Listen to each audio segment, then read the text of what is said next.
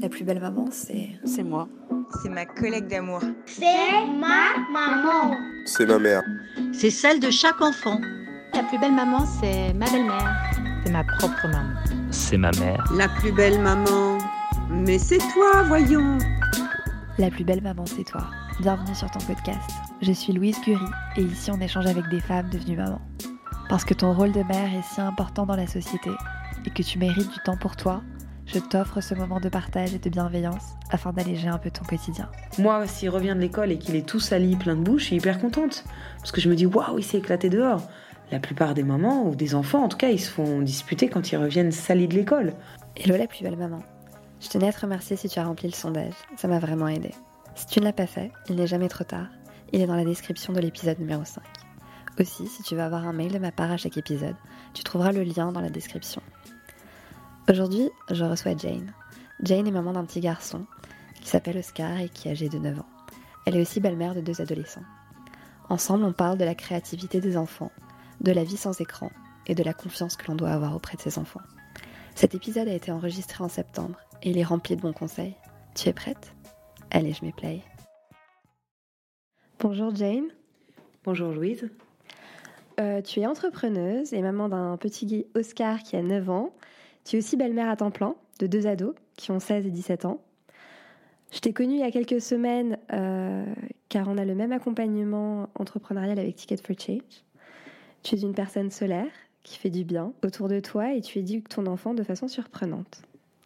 C'était donc pour moi une évidence de t'interviewer euh, pour la plus belle maman. Et je te remercie euh, de faire partie de cet épisode. Merci à toi, c'est avec plaisir. Tu m'as dit que tu avais un enfant qui était créatif. D déjà, ma première question, c'est comment est-ce que tu as remarqué que ton enfant, euh, il était curieux et créatif? La créativité, euh, c'est assez vite remarqué chez Oscar parce qu'il est très bricoleur. Il est vraiment très manuel. Et depuis qu'il est euh, vraiment tout tout jeune, il a toujours regardé son père bricoler. Euh, tant et si bien que quand on a construit notre maison, là on y est depuis trois ans, en fait on a fait un atelier de bricolage qui est en plein cœur de la maison. Donc il y a le salon, l'atelier bricolage et la cuisine. Parce que euh, voilà, ils sont hyper bricoleurs et que euh, on avait vraiment envie de remettre le manuel au cœur de notre vie.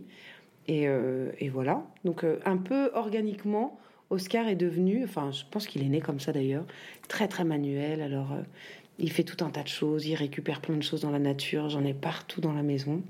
Donc voilà, je pense que la créativité, elle vient du fait qu'il manipule énormément avec euh, ses mains. Voilà. Donc tu pourrais dire que c'est euh, grâce à vous les parents qui avez transmis cette, cette envie de, de bricolage, euh, de créer des choses que lui est devenu comme ça. C'est un peu grâce à vous. Hum, je ne sais pas si euh, on a alimenté ça ou si on l'a vraiment créé. Euh, J'ai tendance à penser que la plupart des enfants sont vraiment créatifs et que peut-être ça s'étiole un petit peu avec le temps si on l'alimente pas. Nous, on avait vraiment ce désir-là, comme je te disais, de remettre euh, ça au cœur des choses, et d'où cette pièce de bricolage qui est au cœur de la maison. Du coup, euh, j'ai vraiment le sentiment qu'on l'a plutôt euh, identifié et encouragé à rester dans la manipulation des objets et, et à créer plein plein de choses. Qu'est-ce que tu fais avec lui pour développer sa créativité? Est-ce que tu as des petits exercices avec lui? Est-ce que c'est plutôt ton mari qui va faire des choses de bricolage Qu'est-ce que vous mettez en place pour que lui puisse s'épanouir euh, et créer des choses? Alors j'ai envie de te dire qu'on a un peu un rôle différent, euh, puisque son papa, c'est vraiment son papa viril, quoi. Et moi, c'est un petit peu différent. Hum, Son père, il fait vraiment du bricolage, ça peut être tout et n'importe quoi, que ce soit des choses à réparer de la maison, du quotidien, ou quand Oscar a une idée de création euh, d'un énième bateau ou d'un énième avion, euh, son père l'aide. Moi, je suis plutôt dans quelque chose qui aura toujours un, lien avec l'éducation tout le temps. Euh, au début, ça l'embêtait un peu. Maintenant, il s'y est fait parce que je, je commence à trouver des choses vraiment bien. Et à chaque fois que je lui fais faire des choses, c'est toujours pour qu'il y ait un apprentissage derrière. Donc on a un peu ces deux rôles-là. Moi, je suis pas hyper bricoleuse en plus de base. Euh, son papa l'étant beaucoup, il a vraiment cette partie-là.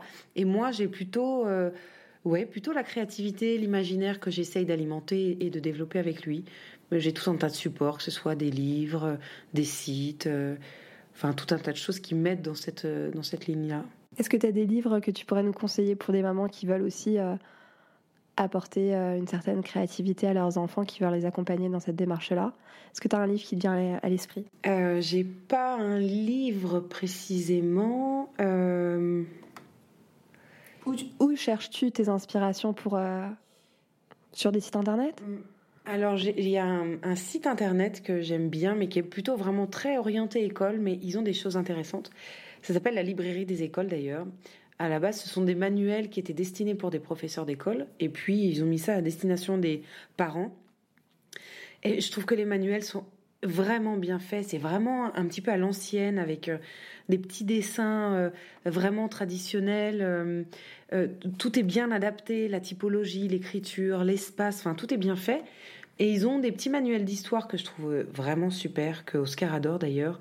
Et là, ils viennent de sortir un bouquin que je suis en train vraiment de... Je tourne autour là depuis plusieurs jours, qui s'appelle, euh, je crois que ça, ça s'appelle Comment devenir un petit Einstein. Mmh. Et en fait, à chaque page, ils ont une proposition d'expérience scientifique et qui est toujours pour avoir un apprentissage. Donc, euh, il y a tout un tas de choses pour des volcans, enfin, pour, pour faire plein plein de choses et expérimenter dans le concret euh, plein de choses qui sont de l'ordre scientifique. Et ça m'intéresse beaucoup parce que moi, je suis d'une génération où on a, eu, on a été beaucoup élevé dans l'abstraction. Euh, et j'ai vraiment, je pense, souffert de ça.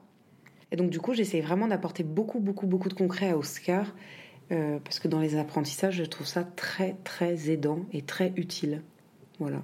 Mais j'ai pas vraiment de, là en tout cas de tête, j'ai pas un bouquin euh, qui me vient à l'esprit. C'est vraiment en fonction des âges et en fonction de ses envies et de ce que je ressens de lui sur le moment.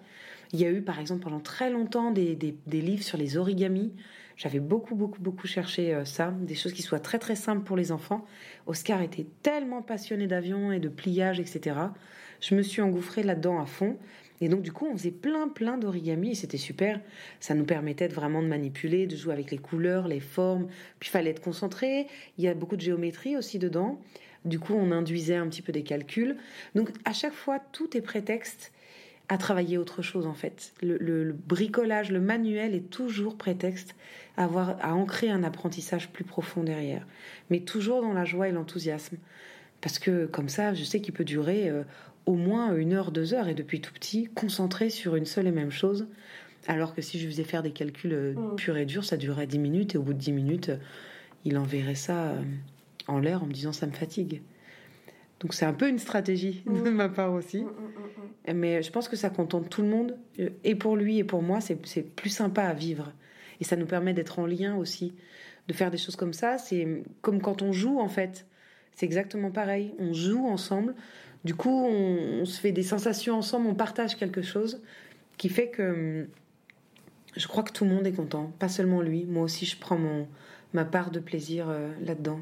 Et euh, comment tu fais pour trouver ces activités? Donc, tu, vas sur des sites internet selon ce que lui, ses envies du moment, c'est ça? C'est-à-dire que tu détectes que en ce moment il aime bien quelque chose et on se dit tiens, je vais aller chercher sur internet. C'est comment le processus? C'est pas toujours facile, mais effectivement, j'essaye euh, d'avoir toujours une attention particulière sur qu'est-ce qui l'anime en ce moment.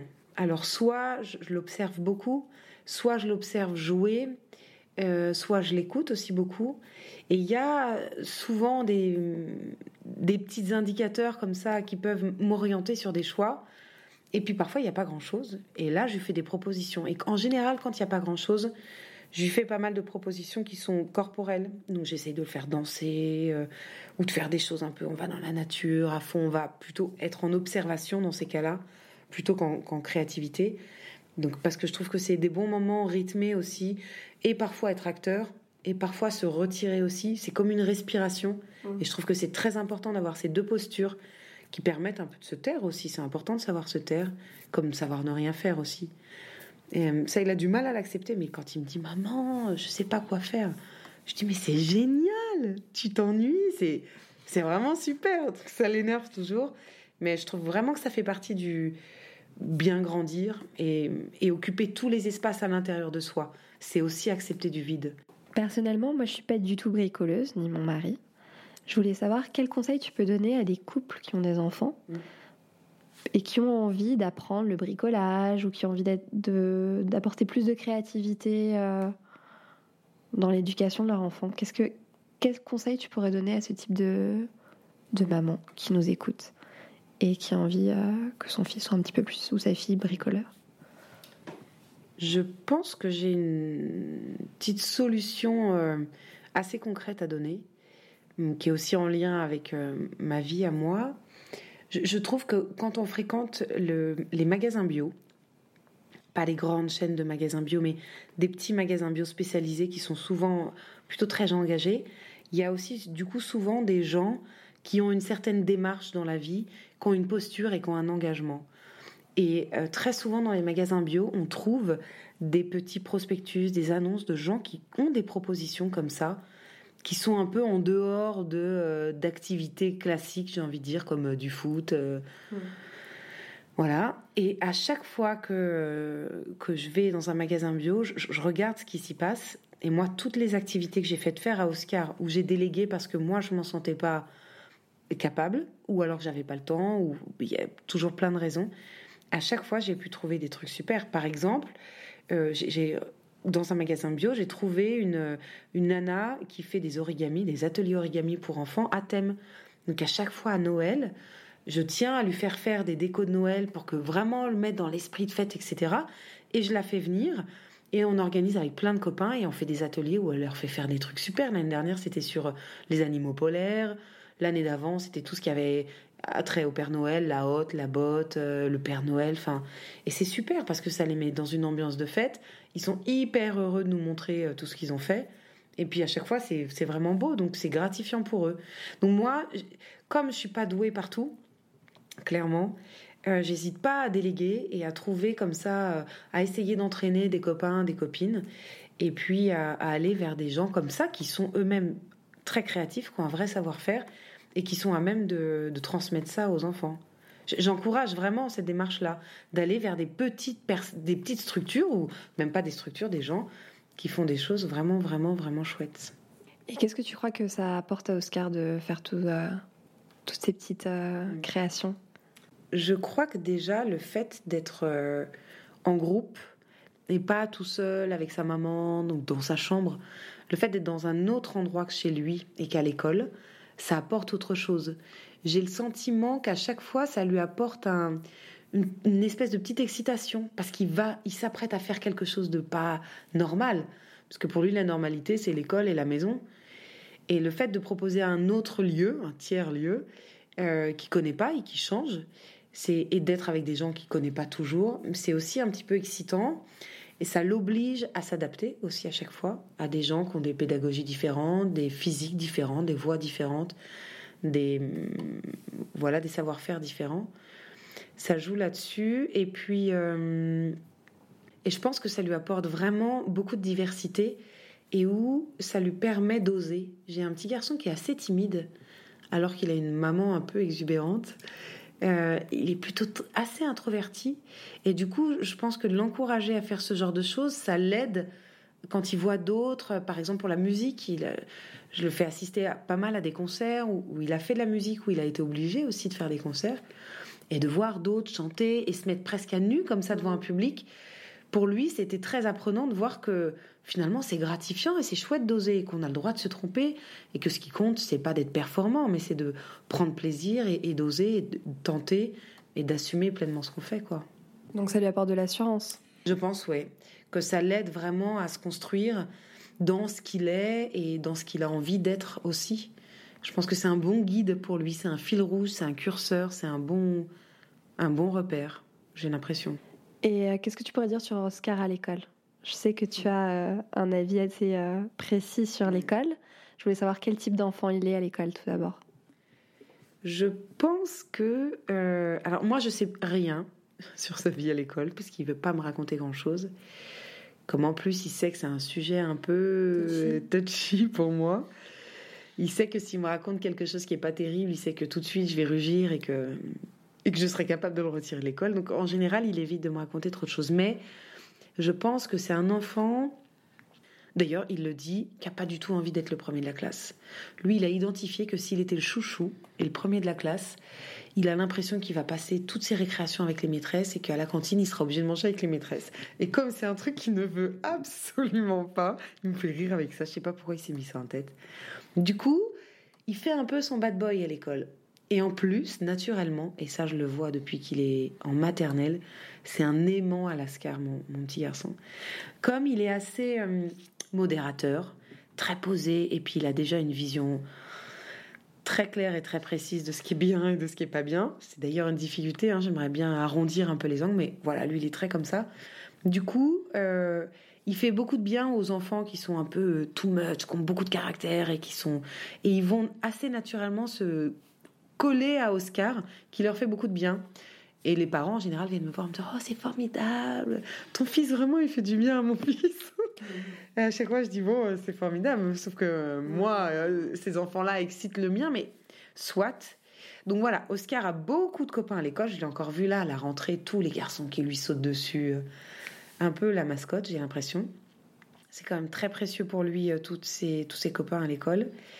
Euh, je pense qu'au sein de la classe, j'ai il, il, a vraiment des facilités. Je pense que c'est pas très compliqué pour lui. Ça va de ce point de vue-là. Il n'est pas heurté par des choses trop difficiles.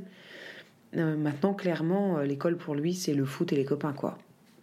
Et d'ailleurs, ça me fait rire parce que ils ont donné une fiche navette à la rentrée des classes en disant voilà, tu étais là l'année dernière, si tu devais garder quelque chose dans l'école, qu'est-ce que tu Qu'est-ce que tu garderais? Alors lui, il a dit le foot et les sorties.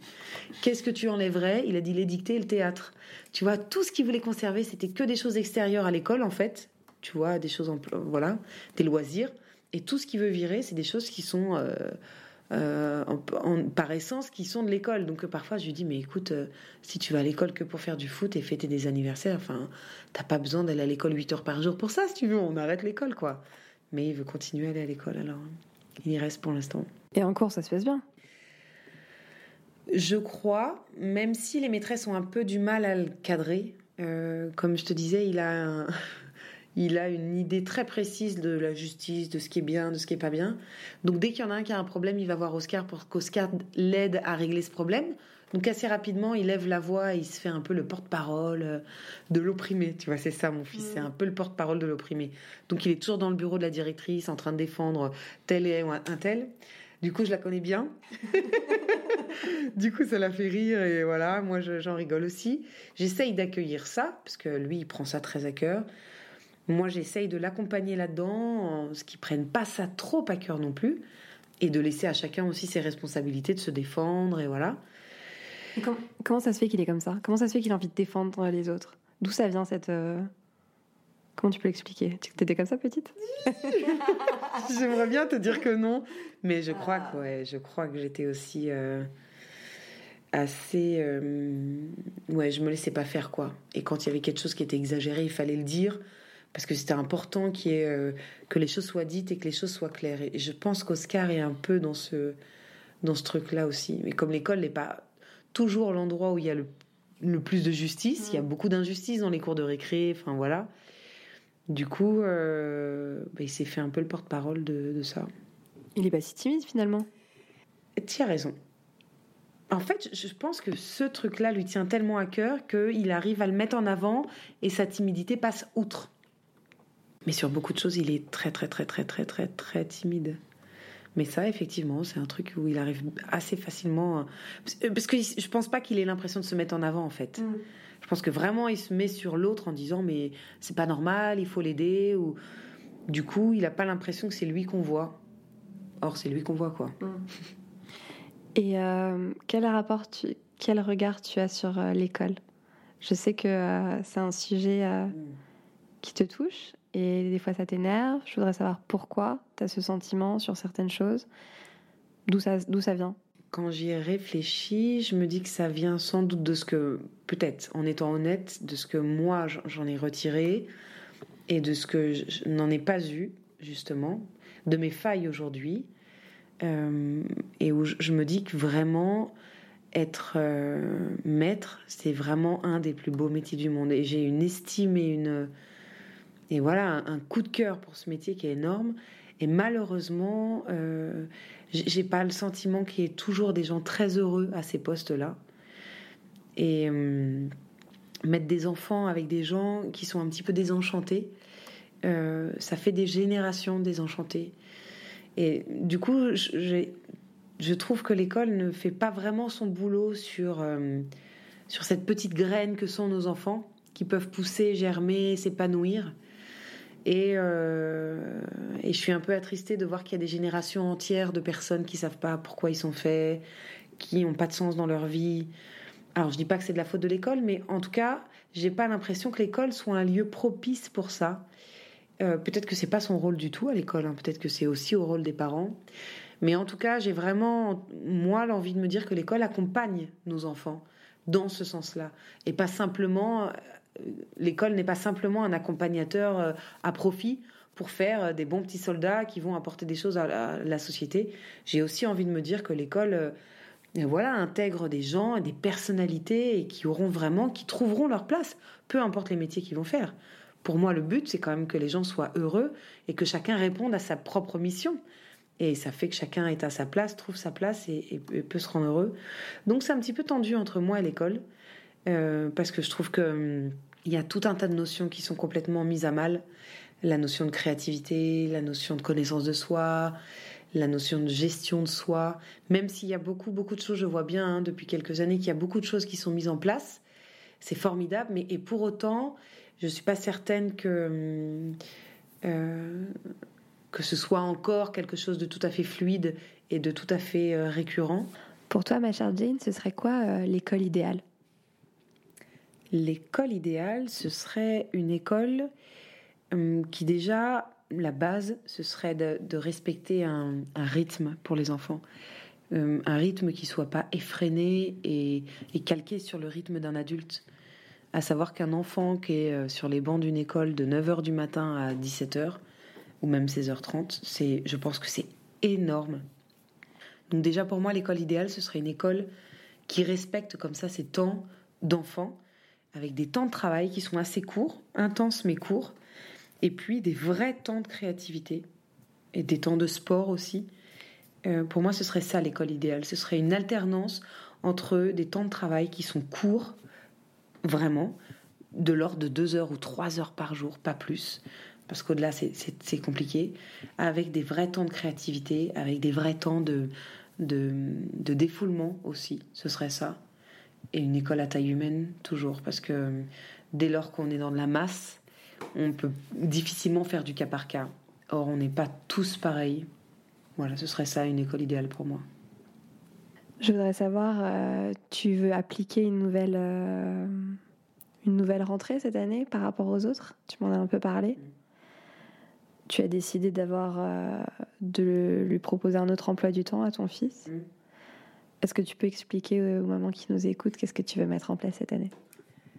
Alors, j'aimerais, c'est pas encore fait, mais j'ai réfléchi comme il n'a pas du tout envie d'être en marge et il n'a pas envie de quitter l'école, et que moi j'ai mes projets aussi, et que c'est compliqué, hein, c'est une vocation euh, d'avoir des enfants à la maison, et que j'ai pas envie d'être maman au foyer à plein temps. Euh, j'ai eu l'idée de le laisser à l'école un, certain nombre de jours, et j'aimerais idéalement qu'il soit pas à l'école une journée supplémentaire, c'est-à-dire par exemple le vendredi, euh, pour qu'il ait trois jours d'école et puis trois jours pleins de repos. Et euh, le vendredi, j'aimerais que ce soit une journée justement dédiée à des pratiques de créativité et des ateliers de connaissance de soi, de connaissance de son mode de fonctionnement, de euh, comment on apprend à apprendre, comment est-ce qu'on peut se servir de ce qu'on a déjà, comment est-ce qu'on peut appréhender notre manière de fonctionner pour lui donner des vraies vraies clés de façon à ce que ce soit plus aisé pour lui dans les apprentissages plus tard. Euh, je veux dire, quand on sait qu'on a, je sais pas moi, une mémoire euh, qui est plutôt euh, auditive, j'en sais rien, je dis une bêtise, c'est aidant après dans les apprentissages. On sait après, on a des stratégies qu'on peut mettre en place parce qu'on sait que notre cerveau s'approprie les informations de telle ou telle façon. Or, à l'école, force oblige, hein, quand ils sont 36, 37 dans la classe, c'est la même méthode qui est appliquée pour tout le monde, mais elle ne va pas à tout le monde.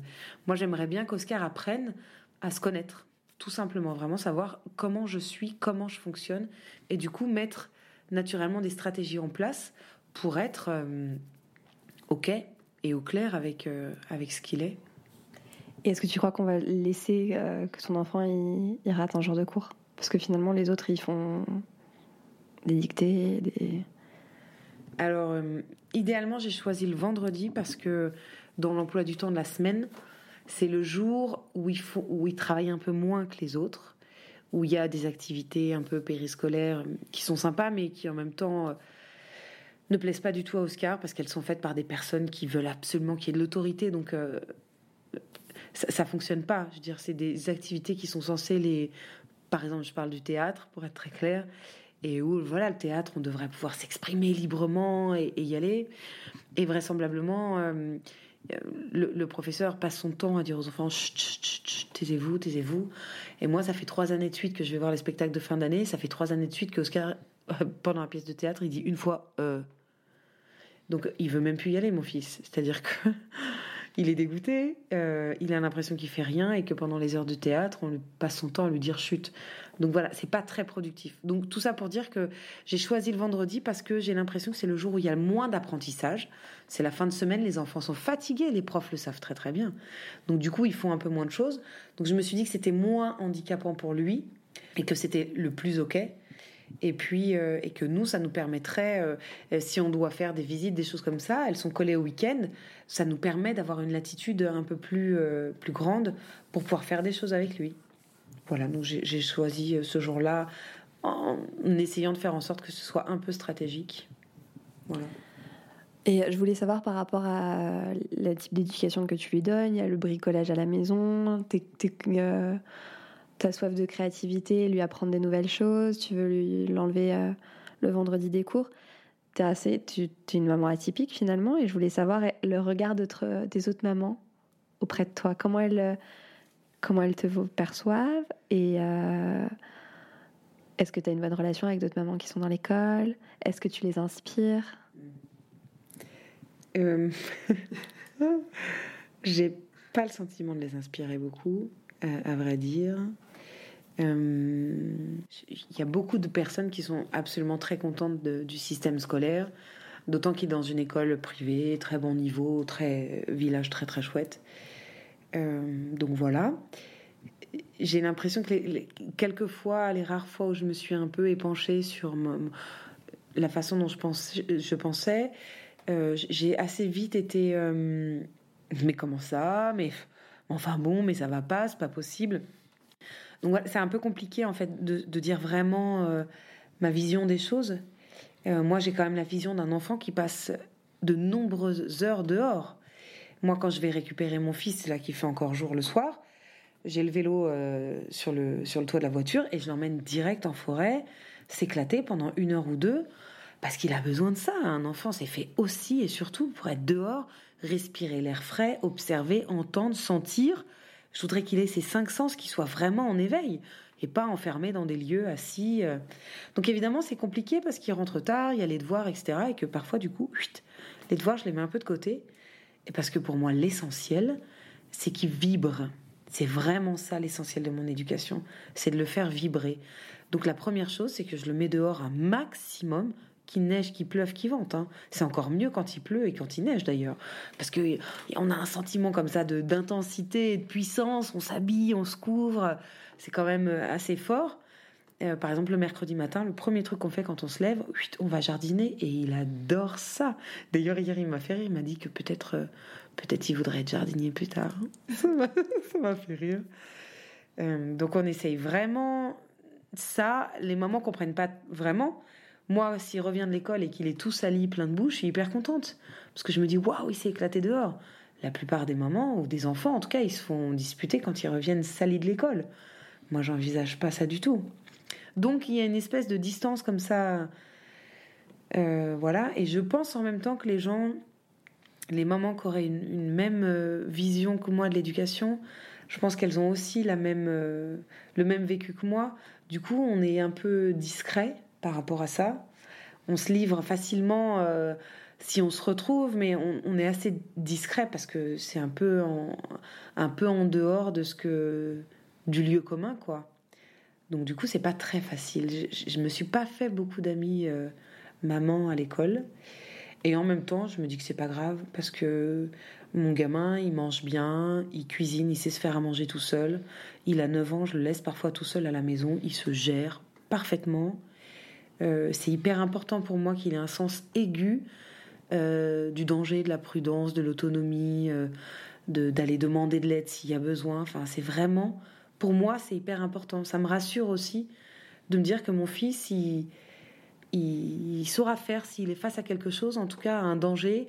Potentiellement, il est capable d'aller demander de l'aide ou il est capable d'agir ou qui restera pas là à, rien faire. Donc, j'ai envie de le mettre dans des situations parfois pas inconfortables, hein, mais dans des situations euh, voilà où, c'est pas tout beau, tout chaud, euh, tout le temps, tout le temps, tout le temps. Tu veux le responsabiliser? Ouais, j'essaye de le responsabiliser et en même temps, euh, c'est vrai qu'il faut trouver un, équilibre. un équilibre pour pas lui donner des responsabilités de dingue dès 9 ans. mais voilà, je, pense que vraiment, en, tout cas, il est demandeur de ça, il aime ça. Moi, tout le temps, il me dit Tu t'en vas, maman? Tu t'en vas Quand est-ce que tu t'en vas, maman? Il fait quoi? Parce qu'il est content, il gère tout seul. Donc, euh, ça se passe très très bien. Il me donne des nouvelles euh, de temps à autre. Parfois, il m'en donne pas. Je m'inquiète pas. Il fait sa vie. C'est un enfant qui est très prudent, Oscar. Alors, ça ne veut pas dire qu'il n'arrivera rien, mais il faut, je, m'oblige un peu à lâcher prise et à me dire que euh, il faut que j'ai confiance en lui et confiance en ses ressources. À, il sait ce qui est bon pour lui. Il faut juste qu'il apprenne lui à savoir et moi que j'apprenne à accepter que lui sache mieux que moi ce qui est bon pour lui finalement. Quand on est parent, on sait pas mieux pour nos enfants. Et c'est ça aussi moi où je dois apprendre dans ma posture de, de maman, c'est de me dire aie confiance en lui, il sait très bien ce qui est bon pour lui. Et par exemple, euh, il fait pas des bêtises quand il est tout seul. Il fait, il va pas se faire des, il va pas manger du chocolat pendant toute l'après-midi. Il va pas. Ben non. Euh, je, ne sais pas quoi dire. Non, il me fait rarement de bêtises. en fait. Souvent, euh, je, le retrouve. Bah, il bricole la plupart du temps. Quand il est tout seul, il bricole euh, où il jardine. Je me souviens de la première fois où je l'avais laissé tout seul à la maison. J'étais quand même très angoissée et j'appelais, il répondait pas. Et Oscar, euh, enfin, c'est lui le préposé au téléphone, c'est lui qui répond tout le temps au téléphone. Il a toujours aimé ça. Et là, je me dis mais au secours, il répond pas, c'est horrible. Et là, je m'en vais de mon travail. Je, bossais à, à, 20 minutes de chez moi. Je dis c'est pas possible, il faut que j'aille voir. Et j'arrive le petit chou, il était avec ses bottes en caoutchouc et son chapeau. Et il était en train de jardiner dans le fond du jardin. Donc il n'avait pas entendu le téléphone sonner. Et il avait les mains dans la terre. Et là, je l'ai vu. rien que d'en reparler, ça, ça m'émeut parce que j'ai fondu en larmes. Et je me suis dit, mais voilà, si j'avais eu confiance, j'aurais pas cédé à la panique. Et il était là tout tranquille. Il me dit, bah, maman, ça va? Et c'est moi qui étais paniquée. Lui, il était parfaitement OK. Il avait mis ses bottes. Il avait plu. Il était il s'était équipé, tout allait bien, quoi. Après, je pense que pas tous les petits garçons de son âge ont sa maturité pour aller, tu vois. Peut-être parce que tu lui as donné une liberté assez tôt, tu lui as donné une certaine confiance en lui qui fait qu'aujourd'hui, il est plus serein dans sa tête et dans son corps. Euh, j'imagine que quand on, dès le plus jeune âge, quand on vraiment quand on part du principe que un enfant euh, c'est pas notre enfant. Je, veux dire, euh, Khalil Gibran disait nos enfants ne nous appartiennent pas. Ça, c'est un, truc que je me dis très très souvent. Je me dis fais en sorte que ton fils devienne une personne libre et heureuse de vivre. Et ça, ça, ça veut pas dire que c'est mon fils et que je l'aurai toujours à côté de moi.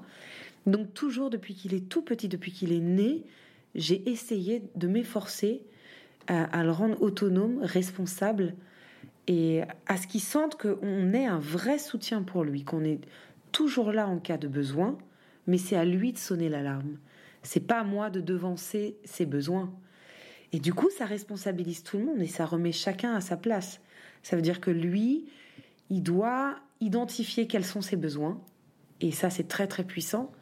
Et moi, je dois me tenir disponible pour lui s'il y a besoin. Mais je devance pas ses besoins. Et du coup, ça change tous les rapports. ça fait qu'on rentre vraiment en relation. Chacun a vraiment sa place. Et ça, c'est un vrai, vrai travail euh, pour moi en premier lieu, et pour lui aussi, parce que c'est ça, il se responsabilise lui-même. C'est même pas moi qui le responsabilise. Je lui laisse juste la place et l'espace de se responsabiliser tout seul. Je, je ne veux rien, c'est je le laisse prendre ses responsabilités. Et quand il y a des ratés, il tire le son de ça. Et là, on en discute et on prend un temps ensemble pour en discuter. Et je peux te certifier que quand il y a des ratés, il est le premier à, à pas être content de ne pas avoir réussi quelque chose. Donc, naturellement, euh, il en tire un peu des leçons. Et s'il n'a pas tiré le son la deuxième fois, bah, ce sera la troisième. Si pas la troisième, ce sera la quatrième. Mais je, ne lui viens pas en aide comme ça. La seule façon pour moi de lui venir en aide, c'est de lui apporter ma présence si il en a besoin. Pour toutes les mamans qui nous entendent et qui ont envie d'avoir le même euh, un peu un Oscar à 9 ans pareil, qui est assez euh, euh, qui fait des choses par lui-même, qui a des initiatives, etc. Comment peuvent faire les mamans qui ont encore des petits bébés pour commencer à avoir la démarche que toi tu as eue? Je pense que. Ou toi, comment t'as fait finalement avec Oscar? Quand il était bébé, quand il avait un an, deux ans comment Mais J'ai fait plein d'erreurs, Comme tout le monde. comme tout le monde. Euh, mais j'ai aussi beaucoup travaillé sur moi, en fait. Je, je pense que la, la plupart du temps, c'est des croyances qu'on a, des limites qu'on a, des freins, des peurs. C'est ça qui freine nos enfants et on leur transmet nos peurs, nos doutes, etc., etc. Donc je pense que le premier travail à faire pour que tout le monde soit en confiance, c'est d'abord sur nos propres freins et notre propre éducation du coup. Parce que euh, organiquement, je pense qu'on on répète aussi ce que nos mamans ont fait sur nous. Et à un moment donné, si on ne pose pas un peu de lumière et une conscience sur ce qu'on a reçu, eh ben on retransmet comme ça et voilà, et ça s'arrête jamais. Donc vraiment, moi j'ai fait un pas mal de travail en développement personnel. Après, il y a plein de techniques, de stratégies, mais euh, moi, il y a quelque chose qui a été très très aidant pour moi, ça a été la communication non violente. Même si vraiment j'aime pas ce terme parce que je le trouve euh, pas très joli, pas très glamour, pas très excitant, mais vraiment c'est une méthodologie ultra concrète qui apprend à chacun euh, à parler de soi, de ses limites, sans agresser personne. Et je, trouve que c'est un outil hyper puissant et ça m'a beaucoup aidé dans la relation, euh, non seulement avec mon fils, mais avec mon mari, avec mes beaux-enfants, avec mes collègues, avec mes amis, avec ma propre famille. Ce qui reste encore le schéma le plus difficile, mais voilà. Et du coup, je pense que vraiment, pour moi, la première clé, c'est de faire soi-même un travail sur soi, et puis, euh, et puis euh, d'avoir une vraie vie de femme aussi, de pas être seulement une maman. Je pense que c'est un équilibre à trouver, que les enfants sachent aussi que on n'est pas que des mamans, on est aussi des femmes, on a aussi nos maris, on a aussi nos amis, on a aussi besoin de temps pour nous, de, moments de décompression. Plus on est, plus on a ces temps-là, plus ça nous permet aussi d'être disponible euh, avec avec eux. Donc je pense qu'il y a un vrai équilibre à trouver dans la posture de maman, qui est vraiment essentiel, Euh, parce qu'une maman qui fait que être maman, je pense qu'à un moment donné, elle n'a pas de soupape de décompression et, que ça devient très très lourd et difficile. Donc voilà, la posture de maman, je pense qu'elle est vraiment à façonner. C'est pas que ce soit du travail, mais c'est plutôt comme une œuvre d'art. Elle est vraiment à façonner. Après, avec chacune nos personnalités, je pense que si on se reconnecte vraiment à qui on est et, à nos besoins, on mettra les stratégies en place naturellement qui font que ça va aller, même si c'est très long. Et puis après, quand on s'intéresse à quelque chose, euh, je me suis rendu compte avec stupéfaction que tout existe. C'est incroyable. Sur Terre, avec Internet en plus, il y a tellement de choses qui sont dites, qui ont été pensées, réfléchies. On peut vraiment se mettre en lien avec tout un tas de, de courants de pensée, de courants de- d'éducation, enfin tout un tas de choses. Et du coup, quand on est une maman intéressée par tout ça, on devient un peu une maman chercheuse et on a tout un tas de- d'outils qui sont faits pour nous aider. Et après, à nous de, de vraiment savoir ce, ce qui est OK avec nous, ce qui est en phase avec nous ou pas. Euh, donc voilà. Tu parlais d'équilibre entre maman et femme. Tu l'as trouvé à quel moment? Je crois que je l'ai trouvé tardivement. Euh, je crois que je peux dire que ça fait seulement deux ans à peu près que je l'ai trouvé. Et comment tu l'as trouvé? Comment tu l'as trouvé? Je crois que bah, c'est très très lié à ma vie, à moi. Je crois que quand j'ai euh, accepté déjà que professionnellement parlant, je m'épanouissais pas comme j'avais pas comme l'idée que je m'en faisais en tout cas. Quand j'ai accepté cette idée-là, d'autant que moi je bosse avec mon mari, enfin je bossais avec mon mari, et qu'en plus Oscar ne voulait pas du tout que j'arrête de travailler avec son père. Pour lui, euh, pour lui c'était la peur. Mais non maman, tu peux pas faire autre chose que de travailler avec papa. Et je pense que quand j'ai vraiment accepté ça, j'ai déclenché, j'ai enclenché quelque chose, et je me suis mis dans un processus où où j'ai commencé à penser à moi, vraiment. Jamais j'ai oublié mon enfant parce que j'ai pensé à moi. Et en même temps, je peux clairement témoigner que je me suis jamais sentie plus en lien avec mon fils qu'aujourd'hui. Parce que je crois que je me. Je m'accepte plus. C'est pas que je me connais plus. Je pense que je m'accepte plus. Et du coup, il y a des choses sur lesquelles je ne vais pas transiger. Je, connais mieux mes limites. C'est ça l'assertivité. C'est qu'aujourd'hui, je suis capable de dire à Oscar Non, Oscar, là, c'est pas OK pour moi. Donc, pour moi, c'est non. Je n'irai pas faire ça. Et du coup, il a rien à dire. Et il y a un respect, lui aussi, par rapport à mes limites qui se fait naturellement. Et je pense qu'on est vraiment en lien. Je le sens parce qu'il y a beaucoup, beaucoup plus d'humour entre nous maintenant. On se connaît bien, il sait bien où sont mes limites. Il est titi parfois, mais toujours dans l'humour. Il n'y a pas de. Voilà, les enfants ont souvent des phases, mais il est pas. Je vois plusieurs enfants qui sont un peu mauvais avec les parents, qui les cherchent de façon difficile, compliquée par les caprices, etc. Moi, j'ai cette chance avec mon fils, il me fait pas du tout tout ça. Et je sens que maintenant, il arrive même à m'aimer pour mes défauts, tu vois. Mmh. Ça, c'est quand même le summum du truc. Je pense que mes, défauts, maintenant, le, font rire et sourire. Donc ça, c'est vraiment chouette. En tout cas, ce que je pourrais conseiller à des mamans, c'est vraiment de, les encourager et de s'engager dans une démarche de faire soi-même, d'arrêter de tout acheter et de faire soi-même, faire soi-même à manger, faire soi-même des cueillettes. Je veux dire, c'est possible, hein, il suffit d'aller à la campagne, il y a des ronces partout, il y a des murs, d'aller ramasser des châtaignes, d'aller ramasser des champignons. C'est encore des choses qui sont possibles aujourd'hui et qui procurent un bonheur d'une intensité incroyable à un enfant. C'est l'expérience de l'autonomie pure et presque de la liberté pure. De dire que partout, c'est à personne et c'est à tout le monde en même temps, qu'on peut cueillir, que c'est à disposition et que c'est à portée de main. Je pense que ça, c'est vraiment une expérience fondamentale dans les apprentissages et dans l'intensité de joie que ça procure.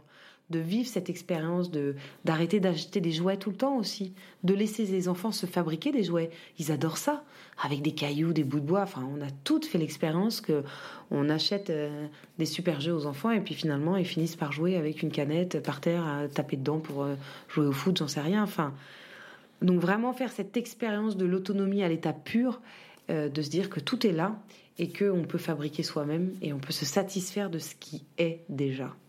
Voilà. En parlant des jouets, aujourd'hui, euh, les nouvelles technologies sont très présentes, les applications de, jouets, de, jeux et tout. Euh, pas mal d'enfants qui jouent sur des tablettes. Toi, tu as opté pour ne pas avoir euh, de nouvelles technologies à la maison. Tu, tu allumes pas trop la télé, il n'y a pas de tablette. Je voulais savoir cette vie non écran. Comment le vit Oscar? Euh, parce que je pense que ça doit être difficile pour lui, puisque d'autres enfants de son âge ont peut-être un téléphone portable ou ont des tablettes.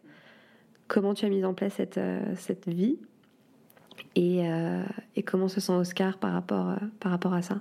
Au début, c'était pour lui pas facile. Parce que j'imagine que quand on fait simplement de la privation, c'est pas OK pour un enfant, parce qu'il se sent limité. Or, j'ai pas voulu le limiter, j'ai voulu régler, mettre des règles et pas des limites. Et la règle de base, c'était de se dire que les écrans, etc., venaient complètement aliéner sa personnalité, sa créativité. Et que dans un premier temps, on allait d'abord s'occuper de ce qu'il y avait de plus précieux pour un enfant qui se construit. C'est tout son monde imaginaire, sa créativité, le fait de courir dehors, d'inventer des jeux, etc. Donc au lieu de simplement l'empêcher d'avoir accès aux écrans, j'ai plutôt préféré avoir cette, posture de l'encourager à faire tout ce dont on a parlé pendant l'interview, des moments de créativité, des ateliers, etc., pour créer du lien avec d'autres, des interactions avec d'autres, créer plein plein d'idées. Euh, c'est d'ailleurs ce que plein d'entreprises s'évertuent à faire aujourd'hui. On revient un peu plus sur ces schémas-là. Donc du coup, au début, c'était difficile, et puis ça s'est rapidement estompé, puisque je ne l'ai pas simplement interdit de jouer aux écrans, j'ai simplement orienté son attention sur autre chose. De, limiter comme ça les enfants, c'est extrêmement frustrant. Je pense qu'à partir du moment où on leur propose quelque chose, mais vraiment régulier, hein, moi c'est un vrai travail de toutes les semaines, il fait plein plein de choses, on organise des trucs. Euh, voilà, donc du coup ça se passe très très bien. Euh, on a la télé à la maison. Hein. Simplement, nous, on l'allume jamais. Son père l'allume parfois le soir tard pour regarder, je sais pas quoi d'ailleurs. Jamais Oscar me réclame. J'ai euh, sur mon ordinateur, j'ai euh, souscrit à trois applications de jeux qui sont éducatifs toujours. il a l'occasion d'y jouer 30 minutes dans la semaine et c'est toujours le dimanche. Et en fait, il y joue jamais parce qu'il est occupé, il fait d'autres choses. Mais il sait qu'il a cette opportunité de le faire. Il a 30 minutes, c'est la règle, et c'est le dimanche, c'est entre 17h et 18h. C'est tout. Et il se compare pas à ses euh, camarades de classe en disant oui, mais la tablette euh. Pas trop. Parce qu'en fait, euh, je, pense qu'il a une vie riche et qu'il s'en rend compte. Je pense que déjà maintenant, il mesure à quel point moi, je lui laisse beaucoup d'autonomie que ses copains n'ont pas. Par exemple, je le laisse prendre son vélo, aller dans notre village, aller taper à la porte d'autres copains. La plupart des mamans n'acceptent pas parce qu'il y a des voitures, parce que ceci, parce que cela. Et lui, il est extrêmement heureux de cette liberté de, de, de, se déplacer. Donc je pense qu'il est quand même déjà en train de mesurer qu'il a vraiment de la chance parce que il a accès à des choses auxquelles bah, naturellement les enfants, les autres enfants n'ont pas accès puisqu'ils sont la tête baissée sur leurs écrans. Donc je pense que un jour, il dira qu'il a, eu de la chance. Pour clôturer cet épisode, euh, sur mon compte Instagram, les plus belles euh, tirées du bas maman, je publie toujours euh, une photo avec une citation en dessous. Je voudrais savoir quelle est ta citation préférée.